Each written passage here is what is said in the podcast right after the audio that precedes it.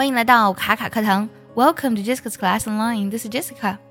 如果呢，让你用一张纸做个纸飞机，这个纸飞机呢，它可以是任意的形状，但只有一个目标，就是哎，这个纸飞机呢要飞得越远越好。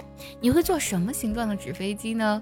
今天这个故事非常有趣，它告诉我们打破定式思维是多么的关键。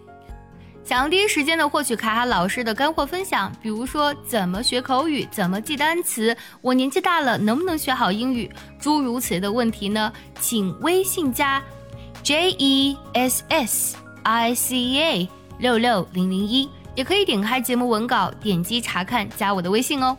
When I was in high school. Our physics teacher gave us challenge that involved making a paper airplane of any shape. The only objective was to get it to fly as far as possible. I had some paper airplane making skills, so I made the best plane I could, and it flew pretty far. One guy made the greatest yet simplest paper airplane of all time. He stood there at the starting line with a regular piece of paper some classmates scratched their head while silently chuckling to themselves. Moments later, he took the flat piece of paper, scrumpled it up, and threw it down the hallway. He beat the class with ease. Some of the students got mad and said he cheated.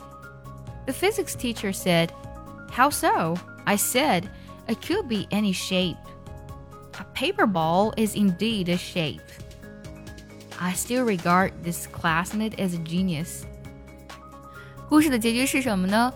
这个飞得最快的纸飞机，它是什么形状的呢？你有听出来吗？记得留言分享告诉我哦。如果喜欢这期节目，记得点赞收藏，也记得转发给需要它的人哦。See you next time.